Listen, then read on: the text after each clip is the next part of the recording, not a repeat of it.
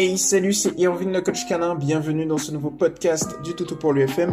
On est aujourd'hui le 10 mai 2021, il est actuellement 16h57 et je suis véritablement heureux de vous accueillir dans ce nouveau podcast qui sera dédié aujourd'hui à Carolina. Allez, c'est parti, je lis publie, let's go.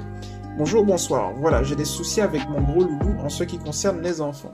Alors j'explique tout le contexte. Nous vivons dans une cité où les bâtiments entourent une plaine où les enfants peuvent évoluer dans un environnement safe.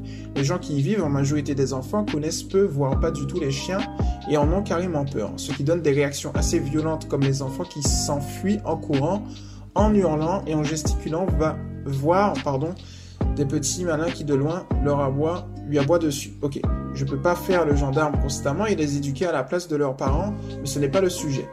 Quand il était jeune, plus petit, pas mal d'enfants avaient assez confiance pour venir à lui et le caresser, et ça ne posait pas de soucis. J'étais même fier qu'il puisse rester calme, entouré de tous ces petits êtres bruyants. Ceux qui avaient peur, ils les regardaient, avaient l'air de se demander pourquoi ils agissaient comme ça, puis c'est tout. Voire même en observant son environnement pour repérer le danger qui avait effrayé les enfants. En grandissant, les enfants ont commencé à avoir de plus en plus peur de lui.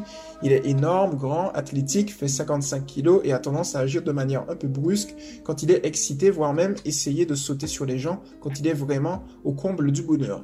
C'est-à-dire que dès que quelqu'un fait attention à lui, par exemple. Bref, les enfants, même la plupart de ceux qui n'avaient pas peur au départ, ont commencé à réagir comme les autres en hurlant, en s'enfuyant, en le voyant. Il a fini par comprendre que c'était lui la cause de ses réactions. Il va bientôt avoir trois ans et depuis la fin de l'été passé, il a commencé à réagir à ses comportements. En hiver, forcément, moins de gosses qui joue dehors, donc plus de soucis. Mais maintenant que les températures commencent à être plus clémentes, ça ne rate pas. Maintenant, dès qu'il voit un ou plusieurs enfants, il fonce dessus en bondant et sautant. Je sais que c'est parce qu'il a peur, il se méfie de ces petits êtres imprévisibles et donc attaque en faisant le grand méchant pour les éloigner parce qu'il n'a pas confiance. Je ne pense pas qu'il irait vraiment au contact. Il réagit de cette manière uniquement en laisse. Et si les enfants ne s'enfuient pas, ils viennent vers lui. Il va revenir derrière mes genoux avant de sauter à nouveau en grondant dans leur direction. De plus, je connais sa, force et s'il le voulait, il pourrait sans aucun souci me mettre à terre. Mais il reste tout à fait gérable à tenir dans ces moments-là. Ok, j'y vois donc plus une volonté de faire peur plutôt que d'attaquer réellement. Et cela reste un vrai problème. Il n'a pas à agir de la sorte et surtout il, suffirait d'une seconde d'inattention de ma part en tournant un coin de rue, en sortant de l'ascenseur ou autre pour qu'il arrive sur le les enfants en question. Il est lourd et puissant, un coup de patte ou même des, dents, même sans intention de faire mal ou simplement les renverser, ça pourrait être le drame. Sans oublier qu'on ne sait jamais si, en arrivant en contact, il décidait à cause de je ne sais quoi de réellement mordre, il a une mâchoire ou une force de dingue. J'ai pas envie d'y penser, mais ça me trotte dans la tête. Ok, en dehors de ça, c'est vraiment une crème, un amour. Dès qu'il peut recevoir des câlins, il fonce, il fait la tête à des inconnus pour peu qu'il commence à lui parler. Vraiment un amour, mais aussi un trouillard. Il a vraiment peur, ou en tout cas se méfie de beaucoup de choses. Pourtant, ok, j'ai tout à fait l'habitude au bruit. Il a tout à fait l'habitude au bruit. Il a même peur quand il y a trop de vent. Ok. Tout du moins, tu as tout fait pour l'habituer au bruit. Voilà. Il a même peur quand il y a trop de vent, etc. Mais ça, c'est une autre histoire. Du coup, je pense que cette, cette peur de leur réaction euh, de la réaction vis-à-vis des enfants imprévisibles qui le fait réagir de la sorte. Ok. Alors, du coup, au niveau de ta publication, moi je pense que tu peux faire du contre-conditionnement que tu vas lier à une désensibilisation systématique. En gros, c'est très simple. C'est-à-dire que tu vas te mettre à une certaine distance des enfants. Imaginons 5 mètres. Tu vas observer ton chien. Forcément, là, ce qu'on veut, c'est déterminer la distance qu'il arrive à gérer on a le seuil de tolérance de ton chien et il y a trois zones importantes. Il y a la zone de confort, c'est-à-dire que c'est une zone où il va voir les chiens, tout du moins les enfants dans son champ visuel, mais il ne va pas réagir. C'est-à-dire que tu es suffisamment éloigné pour qu'il ne réagisse pas. Tu es donc dans sa, dans sa, dans sa zone pardon, de confort. Ensuite, tu vas avoir la zone intermédiaire de confort-inconfort, et ensuite, tu vas avoir la zone d'inconfort total. La zone d'inconfort total, elle est très simple, c'est-à-dire que c'est une zone où ton chien ne pourra pas se calmer, il va vraiment être à, fond agressif. Donc, tu as fait mouche, ton chien a peur et adopte un comportement agressif. Il va au front. Donc, au niveau de la zone d'inconfort, c'est pas une zone qui nous intéresse. Je pense que, comme tu l'auras compris, il faut qu'on soit dans la zone de confort-inconfort, une zone intermédiaire où il sera suffisamment en confiance pour prendre conscience que, eh bien, il a une certaine peur de ses enfants, mais qu'il a une distance qu'il peut je dirais, où il pourra régler le problème de lui-même. Tu vois, on va véritablement rentrer dans sa psychologie profonde pour ça.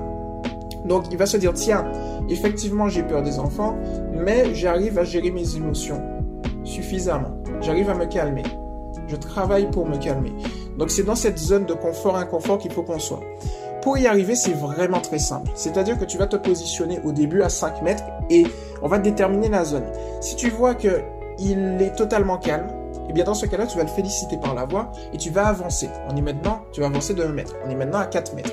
Si tu vois qu'à 4 mètres, il commence à avoir un comportement euh, voilà, un peu au front, c'est-à-dire qu'il va grogner, qu'il va commencer peut-être à broyer, à retrousser euh, les babines, ou bien même à hérisser ses poils, et eh bien dans ce cas-là, tu vas observer, tu vas attendre. Tu vas essayer de voir s'il arrive à se calmer de lui-même. S'il arrive effectivement à se calmer de lui-même, tu es, tu as fait mouche, tu es dans la zone de confort et confort, et dans ce cas-là, eh bien tu vas juste attendre qu'il se calme, et dès qu'il est calme, eh bien tu vas le féliciter par la voix et avancer de 1 mètre. Si tu vois que maintenant on est à 3 mètres, si tu vois qu'à 3 mètres, c'est beaucoup trop intense pour lui, qu'il n'arrive pas à gérer, et même lorsque tu attends, il reste encore euh, très à très alerte, dans ce cas-là, c'est que tu es trop proche. Donc tu vas reculer de 1 mètre. Et plus tu vas... En fait, c'est un système où tu vas avancer ou reculer. De telle sorte à trouver la zone de confort, inconfort que je t'ai dit. C'est une zone où on va évoluer et qui va te permettre d'aller de l'avant avec ton chien, avec la pratique, avec le temps. Donc moi je pense à ton niveau qu'il n'y a pas de souci, c'est-à-dire que tu dois, mais je le rappelle quand même pour toutes celles et ceux qui m'écoutent, adopter une attitude calme et sereine en permanence de telle sorte à pouvoir optimiser ton résultat et je dirais maximiser en fait, régler le problème plus rapidement, tu vois.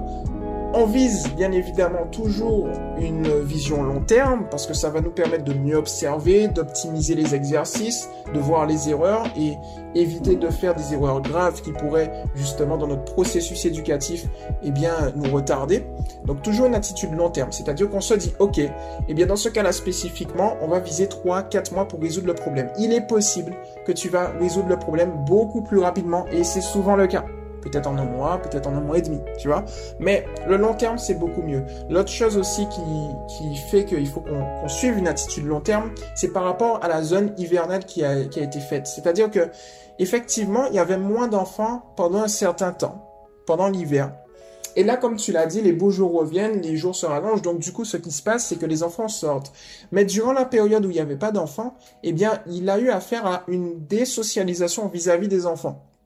Et donc, du coup, la peur initiale qu'il avait a été renforcée par l'intermédiaire de cette désocialisation. C'est pour ça qu'il est nécessaire dans ce cas-là de faire donc la technique que je t'ai donnée. Et puis, plus généralement, même lors des croisements, lorsqu'il va voir un, enfant dans son champ visuel et qu'il adopte une attitude calme et sereine, félicite-le par la voix, par les caresses, par les friandises. C'est comme ça que progressivement, il va, euh, il va réussir à se calmer, à se canaliser. Et là, l'objectif sera pas forcément de le faire apprécier, tu vois, les enfants, mais de le faire tolérer la situation en usant d'une part de sa psychologie et d'autre part du principe numéro un de l'éducation positive scientifique, qui est tout simplement qu'un chien recherche deux choses dans sa vie, des récompenser de l'attention, en sachant que ton attention est une récompense dans le processus éducatif et c'est une très bonne chose. Tu vois ce que je veux te dire? C'est-à-dire que lorsque tu vas venir et que tu vas le féliciter, les enfants vont devenir des éléments à récompense. C'est-à-dire que ton chien va se dire, ok, je garde une attitude calme et sereine, non pas parce que je, les aime particulièrement, mais parce que ma référente affective me donne quelque chose de très positif. C'est-à-dire son attention, euh, des caresses, des friandises. Alors, un petit point sur les friandises. Au début, tu peux, s'il est réceptif, les utiliser. Tu peux également user uniquement des caresses ou des félicitations par la voix, l'un comme l'autre. Si tu utilises les friandises, au bout d'un moment, lorsque tu vois que au milieu, voilà, de ton processus rééducatif, parce que c'est le cas, tu vois une amélioration nette, tu peux passer à eh bien, des félicitations via les friandises que tu faisais par exemple à 100% à la moitié. Tu vas lui donner des friandises une fois sur deux. Puis ensuite, eh bien, tu vas euh, voilà, léguer les friandises pour des félicitations par la voix et pour des caresses. Voilà un peu le processus que je te conseille pour pouvoir, tu vois, régler le problème. Alors moi, je reste disponible, bien évidemment, pour pouvoir optimiser ce socle euh, rééducatif que, que, je viens de te donner. Et puis si tu as des questions, tu connais déjà sur l'association Toutou pour lui, tu nous fais part voilà, de, de tes requêtes, de tes doutes, de est-ce que tu penses que ça va marcher ou pas, ou est-ce que tu souhaites optimiser. Et puis on regarde ensemble, on consolide ça pour régler le problème. Voilà pour le coup, j'espère que ton podcast t'a plu. C'était Irvin le coach canin, et puis on se retrouve comme d'habitude très rapidement dans une prochaine, euh, j'allais dire dans une prochaine vidéo, non, dans un prochain podcast, mais Abonnez-vous à Tout pour l'UTV. Il y aura bientôt des nouveautés. La formation pour les, chiots, c'est toujours là. Formation gratuite. On n'aime pas les formations payantes. Et puis, si vous n'êtes pas encore sous le mouvement Tout pour lui, c'est éducation positive pour les chiens officiels. L'officiel, entre crochets, c'est du 6. Tout pour lui. C'était Irvin le coach canin. Et on se retrouve très rapidement dans un prochain podcast. Ciao